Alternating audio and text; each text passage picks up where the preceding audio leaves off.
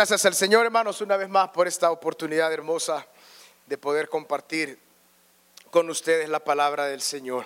Los invito a abrir sus Biblias en la segunda epístola del apóstol Pedro, en el capítulo 3.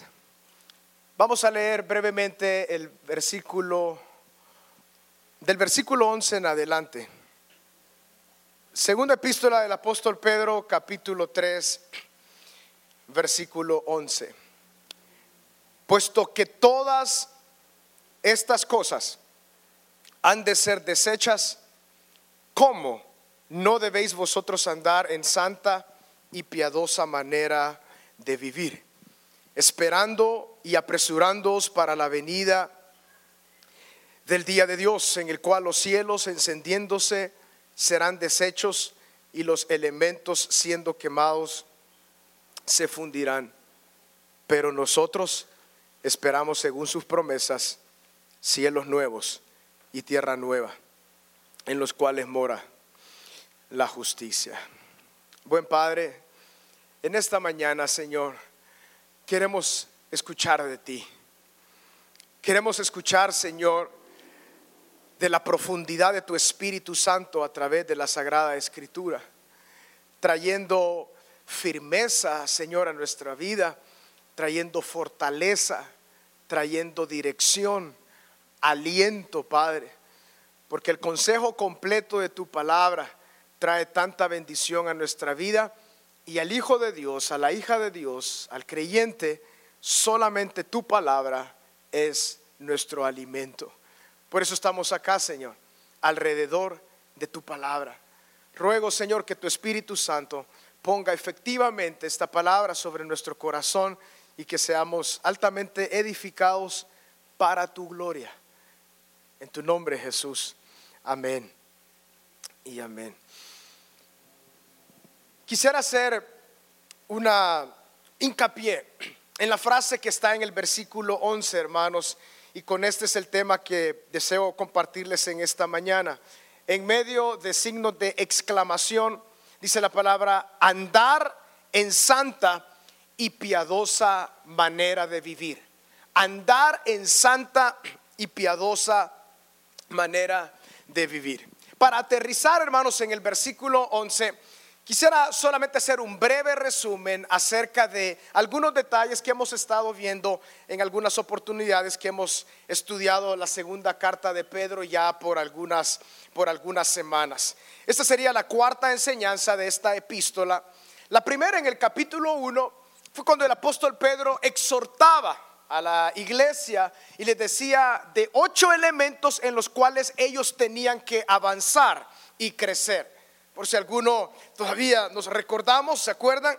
A vuestra fe añadid virtud, a la virtud conocimiento, al conocimiento dominio propio, al dominio propio paciencia, a la paciencia piedad, a la piedad afecto fraternal y al afecto fraternal amor. Y hablamos de cómo el apóstol enseñaba a la iglesia para que esto estuviera en sus corazones y esto podía llevarlos a ellos a madurar espiritualmente. En la segunda oportunidad, en el versículo 16, capítulo 1 también de esta carta de Pedro, hablamos acerca de la procedencia de la escritura y el apóstol como, como un versículo clave dijo, porque tenemos la palabra profética más segura a la cual haremos nosotros mucho en estar atentos y levantarlo como una luz que esclarece en medio de las tinieblas. La palabra profética más segura es el Antiguo Testamento, es segura porque se cumplió en Cristo y por testimonio presencial y ocular de Pedro, él dice, yo estuve ahí, yo lo vi. Lo vio en el monte santo, como le llama él, cuando se transfiguró Jesús frente a él. Y se escuchó una voz que decía, este es mi Hijo amado en el cual tengo complacencia, a él oíd. Hablamos eso entonces. Luego el capítulo 2, hablando acerca de los falsos maestros y de los falsos profetas. Si ustedes desean continuar leyendo el versículo 10 del capítulo 2 en su casa, es básicamente la descripción aún más completa de los falsos maestros y también de aquellos que viven en la carne y en la concupiscencia y en la inmundicia, como dice el versículo 10 del capítulo 2. Llegamos entonces, hermanos, a este versículo 11 del capítulo 3 una declaración exclamativa del Espíritu Santo, dejándosela a aquellos que iban a leer esta carta y, inicialmente y a nosotros también. Pero para comprender de, de, mejor manera el versículo 11, tenemos que ir al versículo 1 del capítulo 3 y ver el argumento que el apóstol Pedro trae. Y es eso lo que vamos a meditar en esta mañana y en esta oportunidad. Y lo vamos a separar en cuatro grandes partes. La primera parte, el versículo 1 y 2 del capítulo 3. La segunda parte, el versículo 3 al versículo 6. La tercera parte, el versículo 7 al versículo 9. Y la cuarta parte, el versículo 10. Pero antes, hermanos, de entrar a estas, a estas porciones, deseo dejar el mismo pensamiento de la última oportunidad. Dios es recto, hermanos. Dios es justo y Dios es santo. A nosotros a veces nos cuesta comprender la misericordia, la bondad de Dios, su amor, su gracia que es tan grande y tan hermosa que aún no podemos tener un conocimiento pleno de todos estos atributos de Dios y los experimentamos y somos muy bendecidos por esto. Pero de igual manera, hermanos, así como están esos atributos revelados del Dios eterno en la palabra, también, hermanos, está su justicia, su rectitud, su santidad, que es el atributo que conlleva todos los demás atributos y sobre todo la perfección de Él en sus caminos. Por lo tanto, que Dios nos ayude y nos dé más de su gracia para poder comprender esto. Porque esto lleva a muchas personas a no lograr dimensionar por el Espíritu lo que la palabra quiere dar a entender. Y hay muchos comentarios como, ¿cómo un Dios tan bueno puede hacer esto? ¿Cómo un Dios tan lleno de misericordia puede permitir esto y lo otro?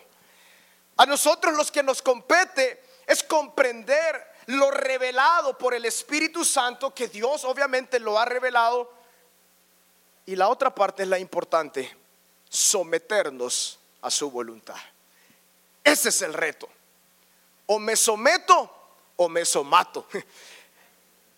lo que Dios escribe su palabra, hermanos, y a través del Espíritu Santo lo comprendemos y el Espíritu nos da testimonio a nuestro espíritu que somos hijos de Dios y que tenemos el entendimiento espiritual de su palabra, porque hermanos, la palabra, Pablo lo dijo el mismo Espíritu Santo, la palabra ha de discernirse espiritualmente, no hay otra forma de discernir.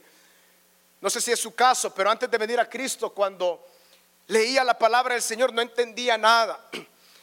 Entendía que era un libro histórico, pero no se entiende nada. Pero cuando el Espíritu Santo viene a morar sobre nosotros, qué tremendo. Una de las claves que el creyente sabe que el Espíritu Santo mora sobre él es el entendimiento espiritual de la palabra. Y a pesar de que no tengamos tantos estudios y, que lleguemos a ser grandes eh, eh, escudriñadores de la palabra, con nombramientos, sabemos que el Espíritu Santo nos revela lo que Él quiso dar a entender. Entonces, hermanos, doy este comentario introductorio porque vamos a analizar pasajes difíciles. Difíciles de comprender a una humanidad quebrantada como nosotros, pero que hermanos, recordemos, ¿qué le puede decir el barro al alfarero? ¿Qué le puede decir el barro al alfarero? Así que hermanos, andemos en santa y piadosa manera de vivir. Versículo 1 del capítulo 3.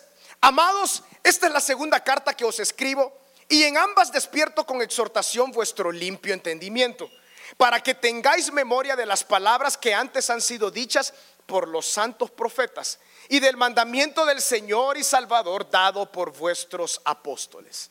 Para poder llegar al versículo 11, tenemos que entender de, primera mano lo que dice el versículo 1 y el versículo 2.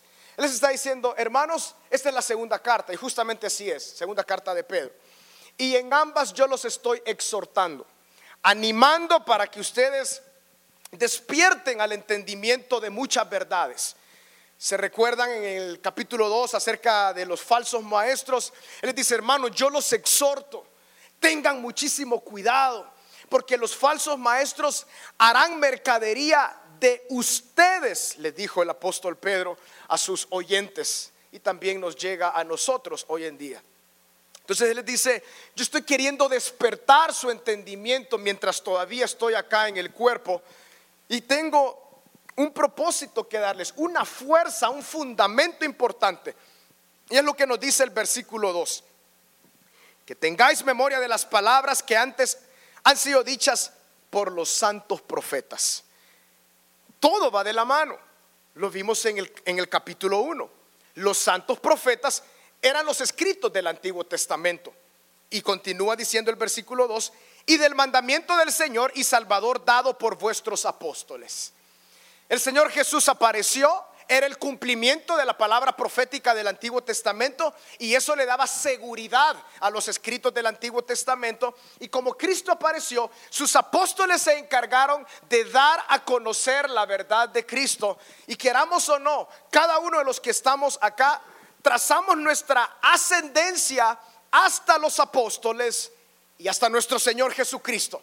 Porque Cristo le dijo a los apóstoles, a los discípulos, por favor vayan y prediquen esto a todo lugar. Ellos, esos 120 en ese lugar y otros que se fueron añadiendo luego por cantidades de miles, ellos tenían en claro ese propósito, predicar y hacer conocido a nuestro Señor Jesucristo. Entonces, el primer elemento acá, hermanos, del capítulo 3, lo que quiere dar a comprender Pedro es despertar el entendimiento de los hermanos sobre dos elementos, el Antiguo Testamento y el Nuevo Testamento. Está queriendo decir, esta realidad, hermanos, que les dije ya en el capítulo 1, que les he exhortado en el capítulo 2 con los falsos maestros, esto es el ancla sobre, sobre donde nosotros nos paramos. ¿Cuál es? La palabra de Dios. La palabra inspirada a los santos profetas y la revelación de nuestro Señor Jesucristo en este nuevo tiempo. Justamente eso es la Biblia. El Antiguo Testamento los escritos de los santos profetas del Señor y el Nuevo Testamento es la obra y la revelación de nuestro Señor Jesucristo. Teniendo esta plenitud de entendimiento, entonces el apóstol Pedro pasa al segundo elemento, donde dice en el versículo 3, sabiendo primero esto, que en los postreros días vendrán burladores andando según sus, sus propias concupiscencias y diciendo, ¿dónde está la promesa de su advenimiento? Estas cartas de Pedro tienen tanto que ver con la fuerza que el apóstol quiere darle a la palabra, a las promesas, porque no hay otro lugar más seguro sobre el cual nosotros nos podemos parar. Hay una diferencia entre burladores y falsos maestros del capítulo 2. Acá, hermanos, como el segundo elemento, Él está introduciendo a estas personas que van a hacer daño a la iglesia y al mundo entero de forma profética, o sea, años más adelante, pero que también estaban siendo problemas en el tiempo del apóstol Pedro. Él le llama, o la traducción que tenemos al español le llama burladores que vendrán en su momento. ¿Cuál es la pregunta o cuál es el concepto de los burladores? Versículo 4, la primera pregunta. ¿Dónde está la promesa de su advenimiento? Esa es la pregunta de los burladores. ¿Dónde está? Y esto lo seguimos viendo hoy en día. Nada ha cambiado. ¿Qué pasó? Los cristianos tienen una promesa y nada ha cambiado. La gente sigue naciendo, creciendo, reproduciéndose y muriendo. Y esto ha sido así desde siempre, dice estos burladores. Es este argumento entonces el cual el Espíritu Santo va a darle respuesta a través de todo lo que vamos a ver a continuación para llegar al versículo 11 que he llamado su atención inicialmente. ¿Dónde está la promesa de su advenimiento, promesa. O sea, ¿dónde está la palabra dicha? ¿Acaso no se ha cumplido? Por eso Pedro dice, hermanos, tenemos la palabra profética más segura.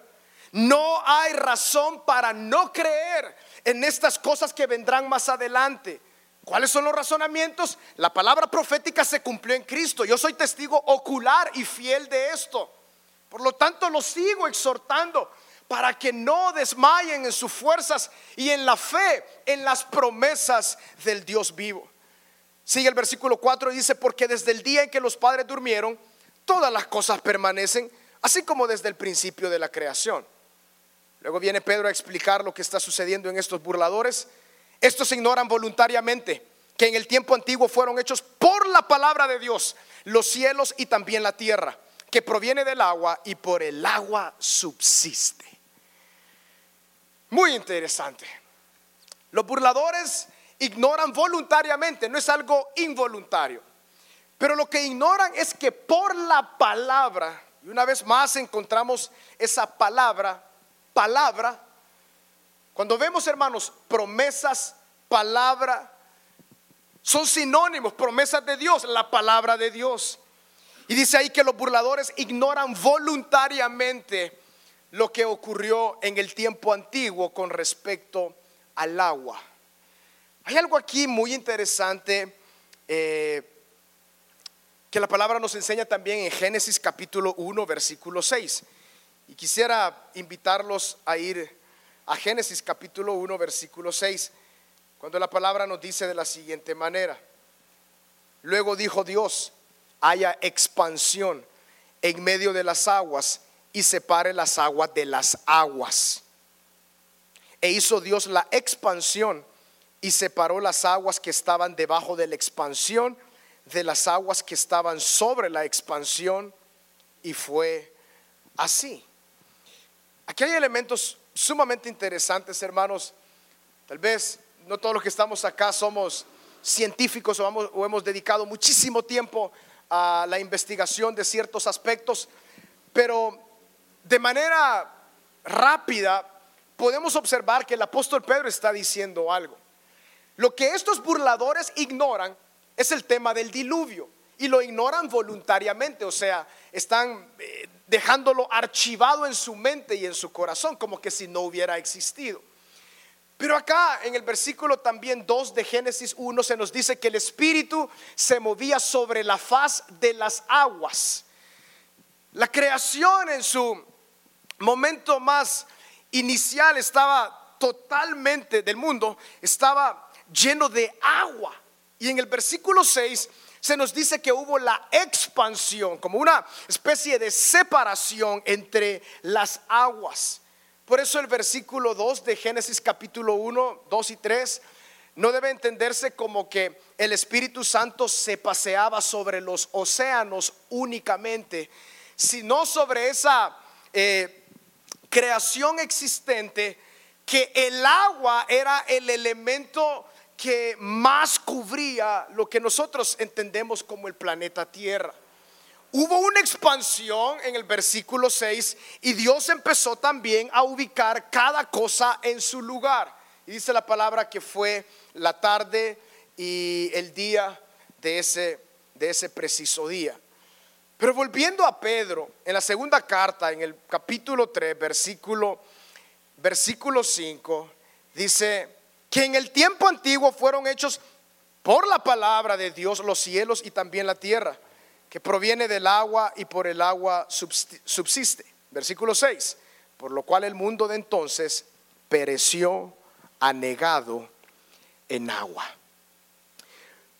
Esta carta, hermanos, siendo una carta bastante directa, siendo una carta exhortativa, fuerte a los hermanos, y una carta también que trae mucha bendición, podemos ahí entender de que si Dios hizo, hermanos, en una oportunidad algo por su palabra, y que a partir del testimonio de esa realidad, Él ha prometido algo más, Él lo va a hacer. Eso es lo que Pedro quiere dar a comprender. Y en la primera instancia, a través del diluvio, Sabemos que la humanidad pereció en gran parte, la mayoría. Y aquí es donde vienen los constantes análisis y choques en nuestra cabeza. ¿Cómo un Dios tan santo, cómo un Dios tan bueno, cómo un Dios tan lleno de gracia permitió eso? Pero repetimos, hermanos, lo mismo que dijimos en la última oportunidad. La bondad de Dios se manifestó en el tiempo del diluvio. La bondad de Dios y su gracia y su misericordia se manifestó en ese tiempo. ¿Cómo? A través de Noé. 40 años Noé fue el pregonero de justicia asignado por Dios para ese tiempo. Pregonó la palabra del Señor. La construcción del arca para Noé era un testimonio de fe que él creía a la palabra que Dios le había dicho. Y para el mundo entero era un claro aviso de que el juicio iba a venir. ¿Hubo misericordia? Claro que sí. Dios cumplió su palabra también, claro que sí. Entonces el apóstol Pedro de forma profética está diciendo, vendrán burladores. Así como hay ahorita, también vendrán. Porque el argumento de estos burladores es, ¿y qué pasa? ¿Y por qué no viene el Señor? ¿Por qué no llega ese día del Señor? ¿Por qué todo sigue igual? Ya va a seguir dándole respuesta a esa pregunta. Pero antes de llegar a esas, a esas respuestas, este segundo elemento, hermanos, como segunda partición de este grupo de, de, textos, debemos entender esta realidad. Esta pregunta continuará, pero el Señor sí tiene una respuesta para esto. Él sabe lo que está haciendo. Burladores, según este texto, abundarán y existirán pero somos nosotros los llamados a mantenernos firmes en la palabra, en las promesas. Eso es lo que Él quiere dar a comprender. Hermanos, la palabra, las promesas, y ya ha dejado muy en claro, la palabra profética más segura se ha cumplido en Cristo, no hay lugar a dudas, no hay lugar a dudas. El tercer elemento, dice la palabra, pero los cielos, versículo 7, y la tierra que existen ahora están reservados por la misma que palabra, guardados para el fuego en el día del juicio y de la perdición de los hombres impíos. Mas, oh, amados, no ignoréis esto, que para con el Señor un día es como mil años y mil años como un día. El Señor no retarda su promesa, según algunos la tienen por tardanza sino que es paciente para con nosotros, no queriendo que ninguno perezca, sino que todos procedan al arrepentimiento. Qué perfecta argumentación del Espíritu Santo. Nos dice, este cielo y esta tierra, ¿cuál? Dice el versículo 7. El que quedó luego del diluvio.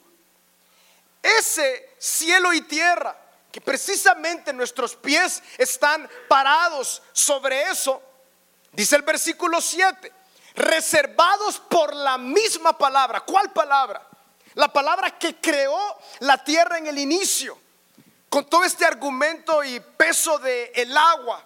Y la misma palabra que Dios le dio a Noé y que esa palabra se cumplió a través del diluvio estos cielos y tierra en la cual vivimos nosotros ahora están reservados por la misma palabra. Esa es, la cosa. La palabra de Dios no puede fallar. Entonces Él dice, esto está guardado para el fuego en el día del juicio y de la perdición de los hombres impíos. Esto no es un juego, hermanos. Es que esto no es un juego. Noé no estaba jugando. Abraham, al ver Sodoma y Gomorra, él no estaba jugando. Y de igual forma dice acá Pedro, esto que vemos ahora, por la misma palabra, está reservado, pero ahora para otro elemento. En el primer caso, se usó el elemento del agua para la destrucción. En este segundo juicio se usará el fuego. Y dice ahí la palabra, para el fuego en el día del juicio y de la perdición de los hombres impíos. ¿Qué debemos entender, hermanos, por los hombres impíos? Y esto es duro, pero es la realidad de la palabra. Impíos no son aquellos homicidas, aquellos que a veces creemos que, que no tienen corazón y que aman la maldad. Incluye ese grupo. Los impíos son los, los que dice Juan 3, 16, 17, 18 y 19. Jesús no vino para condenar al mundo, pero los que no han creído en Cristo ya han sido condenados. Pueden ser moralmente puros, estudiados, con buenos modales, realizando tremendas y grandes obras pero como el juicio justo, hermanos, esta es la grandeza del Evangelio, ha sido entregado a Cristo únicamente. Por eso Él dice, yo no he venido a condenar al mundo, pero aquel que no cree en Él ya ha sido condenado. Es justamente lo que ocurrió con Noé. Él les decía, pregonero de justicia, les predicaba la realidad de Dios que se arrepintieran, que volvieran a Dios, de que Dios iba a enviar un juicio. Dios fue misericordioso, pero ellos no quisieron. Hermanos, la iglesia santa de Cristo es en esta tierra la pregonera de justicia. A través de la iglesia el mundo sabe que Dios le ama, pero también debe de saber que hay un juicio. Si solo predicamos cierta parte, perdemos muchísimo del mensaje de Dios. Esto es lo que entra en choque en nuestra mente y en nuestro corazón. Seamos honestos. ¿Cuántos hemos tenido problemas con este tipo de pensamiento? Decir, Dios, tan bueno ha sido conmigo, me salvaste, yo sabía que yo iba camino de perdición, pero tú tuviste gracia y misericordia de mí. Esa es la realidad, amados hermanos. Esta tierra que nosotros vemos será consumida y será consumida por fuego. Es lo que nos dice la palabra, por su promesa y por la palabra de Dios. Y Pedro lo que quiere dar a comprender es, hermanos, no nos desubiquemos. La palabra se ha cumplido de tantas maneras. No podemos dudar en este momento. Aunque hayan burladores que digan, ¿y eso cuándo va a acontecer? ¿Eso cuándo va a ocurrir? Mejor, como decía el apóstol Pablo, que decían algunos en su tiempo, comamos y bebamos porque mañana moriremos. Pero eso no es lo que la palabra enseña. El apóstol Pablo solamente estaba haciendo una mención de lo que se escuchaba en ese tiempo. Y es una filosofía de que todo lo que importa es lo que hay en esta vida. Pero para el creyente, le está reservado moradas eternas, cielo nuevo y tierra nueva, la nueva Jerusalén, donde Dios ya no habrá necesidad de un tabernáculo, Dios llenará y estaremos en su gloria, gracias a la obra de nuestro Señor Jesucristo. Estos cielos, entonces dice Pedro, están reservados para esa destrucción nos guste o no. ¿Qué puede hacer el barro? ¿Qué le puede decir al alfarero? Este pueblo, esta tierra, entonces, dice el, apóstol, reservado por la misma palabra para el juicio del fuego, le dice, amados, y les empieza a explicar en el versículo 8, no ignoréis esto. Es que para el Señor un día es como mil años y mil años como un día. ¿Qué quiere decir eso? Quiere decir que el tiempo nuestro no es el del Señor. O sea que Él no ha aparecido no porque se le olvidó o porque es mentira en el peor de los casos, que es lo que muchos consideran. Esas son las mentiras de los cristianos. Así los quieren tener para, para tenerlos ahí esclavizados y no, y no disfrutar de la vida. No. Para los que el Espíritu Santo mora en nosotros, sabemos que esto es más veraz que cualquier otra cosa. Entonces, Él está diciendo, hermanos, no nos confundamos. Para el Señor, Él tiene su tiempo, en su momento oportuno llegó el diluvio y en el momento oportuno llegará esto. Veamos a nuestro alrededor. La idolatría y darle la espalda al Señor, está subiendo con tremenda fuerza delante de la presencia del Señor. Los pueblos le están dando la espalda a Dios de una forma clara y directa. Hermanos, esto está pronto a suceder. Y la iglesia apostólica lo predicaba con esa constancia. Ellos tenían ese sentido de urgencia, de decir, esto va a suceder. El Espíritu Santo a través del apóstol Pablo le hacía sentir esa urgencia. El Espíritu Santo a través del apóstol Pedro hacía sentir esa urgencia a la iglesia. Y la iglesia debe vivir en esa urgencia. Pero no pasa nada, no importa. Es que Dios en su, eterno conocimiento sabe cuándo es el tiempo preciso. Pero a nosotros los que nos compete es creer a esa promesa que ha de, su, ha de suceder. Versículo 9. El Señor no retarda su promesa. La razón por la cual algunos ven esto como tardanza, que aún se burlan, es que Él es paciente para con nosotros, no queriendo que ninguno perezca, sino que todos procedan al arrepentimiento.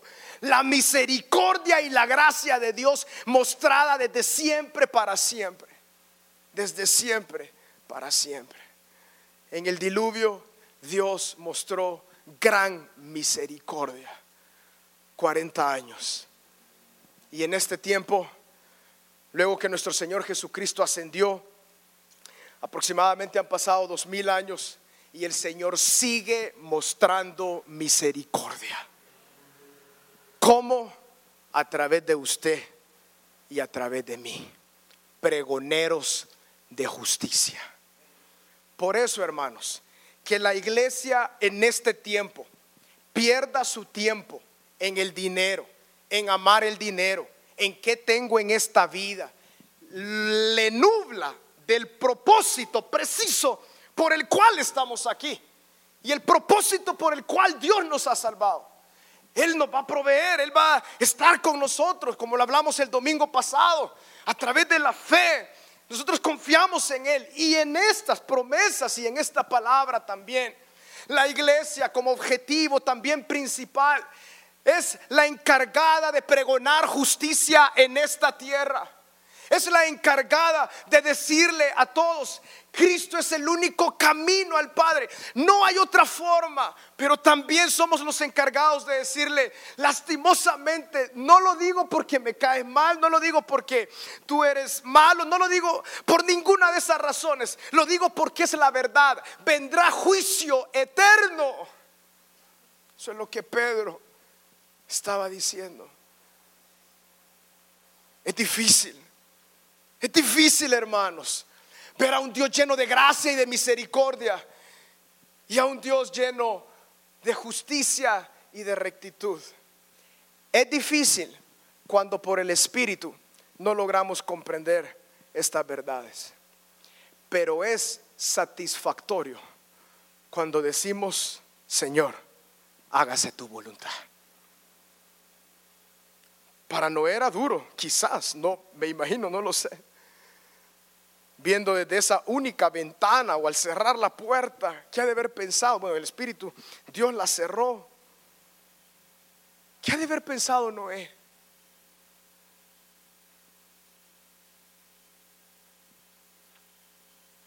Cuando venga Cristo, bueno, estaremos con Él con tanta alegría. Pero ¿qué van a pensar? Todo ojo le verá. Algunos se lamentarán. Esta es la verdad del Evangelio. Esta es la verdad del Evangelio. Por eso, hermanos, amemos a Cristo. Hermanos, permanezcamos en Cristo. No hay otro fundamento más sólido Usted y yo tenemos la palabra profética más segura, a la cual haremos muchísimo bien si estamos cerca.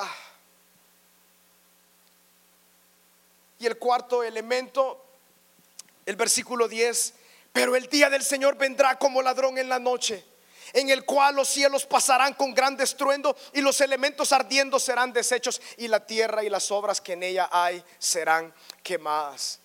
Por el tema del tiempo no tengo tanto para analizar lo que se conoce como el día del Señor o el día de Dios. Pero pregúntenle a sus maestros del CCDL, pregúntenle a sus maestros del bíblico, ¿qué es el día del Señor? El día de Dios. Solo voy a decir un detalle brevemente acerca del día del Señor. Es una realidad que ha sido anticipada desde el Antiguo Testamento. El gran, temible y terrible día del Señor. Pero la gracia abunda sobre la iglesia. La gracia es tremenda sobre nosotros. Aquellos que hemos visto, Señor, gracias Padre. Gracias por tu eterna salvación. Gracias porque hemos sido, dicen los apóstoles, apartados de la ira. Hemos huido de todo esto. Gloria al Señor. Pero hermanos, la realidad es que Cristo viene pronto. Cristo viene pronto. Y lo mismo que predicaba Pedro, Pablo, y ellos veían y entendían. Juan dijo, y esa es la promesa que Él nos hizo, la vida eterna. Esa es la única promesa contundente, firme, sobre, cual, sobre la cual se desglosan todas las demás promesas. La, la promesa de la vida eterna que nos hizo nuestro Señor Jesucristo. Y Él dice, el Señor vendrá como ladrón en la noche. Nadie sabe cuándo un ladrón va a llegar. Si lo supiéramos, nos preparáramos, al menos con un cuchillito. Pero nadie sabe esta realidad.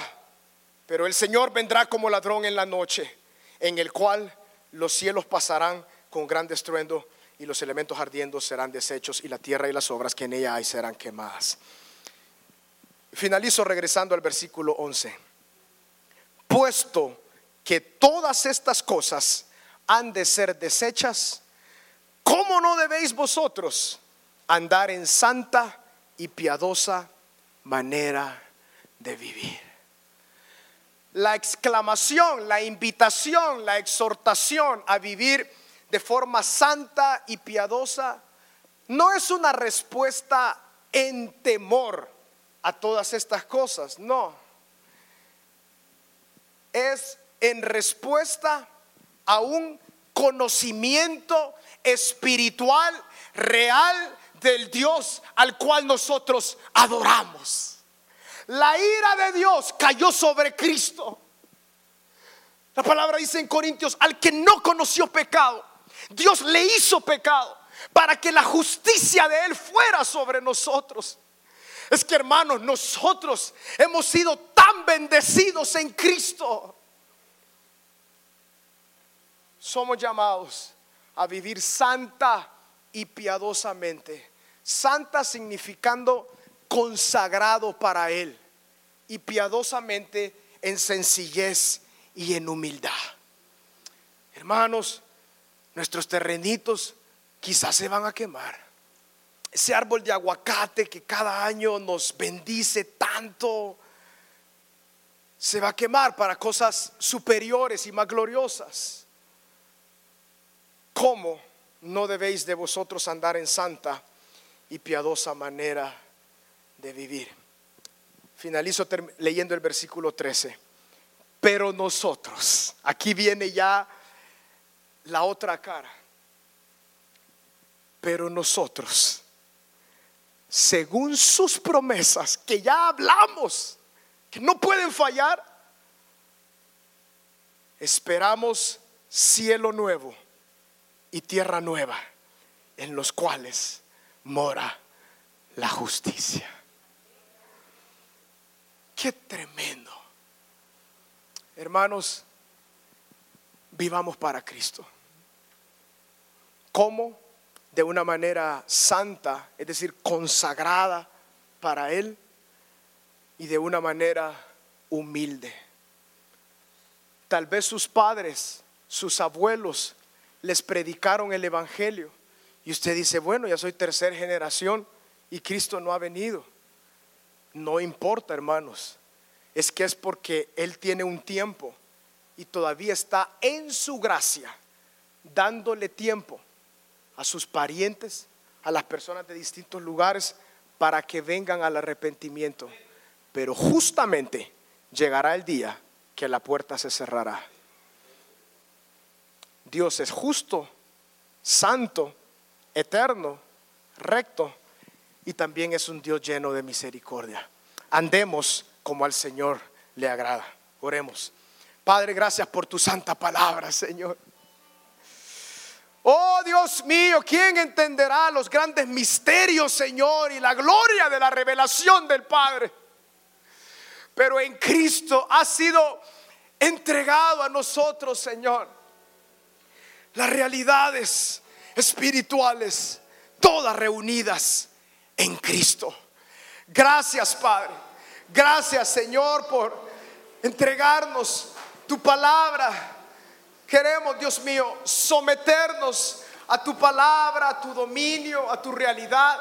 Yo te pido, Señor, si alguno de mis hermanos acá en esta mañana estamos luchando en alguna área de mi vida, de nuestra vida, pero decimos, Señor, yo quiero vivir para tu propósito.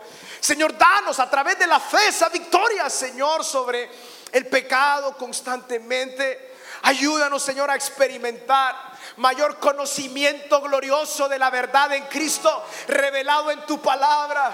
Oh Dios mío, danos más y más, Señor, entendimiento en tu santidad. Y tú tienes un propósito, Señor. Estos pasajes de la escritura no los podemos obviar. Más bien debemos de decir, tú sabes, oh Dios, y tú eres el Dios eterno, y a ti sea toda la gloria. Y no hay nada que podamos nosotros, Señor, hacer en contra de tu voluntad. En esta oportunidad, en esta oportunidad yo deseo hacer una, una pregunta, una invitación. ¿Habrá alguien entre los que estamos acá que tal vez ha venido por primera vez o ha venido algunas veces, pero que aún no ha rendido su vida al Señor? Pero que en esta oportunidad, no por temor, porque la salvación no viene a raíz del temor, pero que entiende que su vida está lejos de Dios y sabe que reconoce que necesita un Salvador. Habrá alguien entre los que estamos acá que diga, yo, yo quiero rendir mi vida a Cristo si aún no ha entregado su vida al Señor. Habrá alguien que lo quiera mostrar con su mano levantada, que diga, yo necesito el Señor, el único camino al Padre y quien perdona nuestros pecados. Si no lo hay, hermanos, los invito. Si alguno, el Espíritu Santo, está hablando a su corazón, hijo, vente cerca, hijo, vente cerca, de una forma santa y piadosa. Nosotros, tú y yo, hemos sido llamados a vivir una vida consagrada al Señor y en sencillez y en humildad para el Señor, sabiendo el futuro de todas las cosas, no ignorando.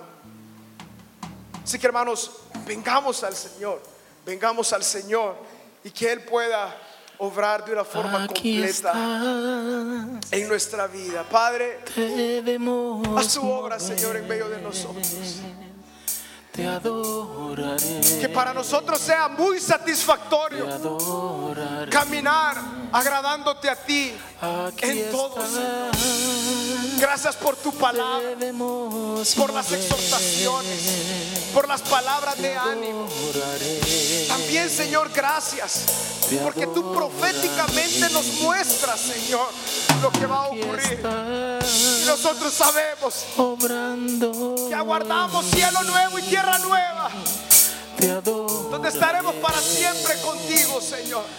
Esa es la promesa que nos mantiene. Esa es la fe, el ancla, Señor, de nuestro caminar. Aleluya. Gracias, Padre.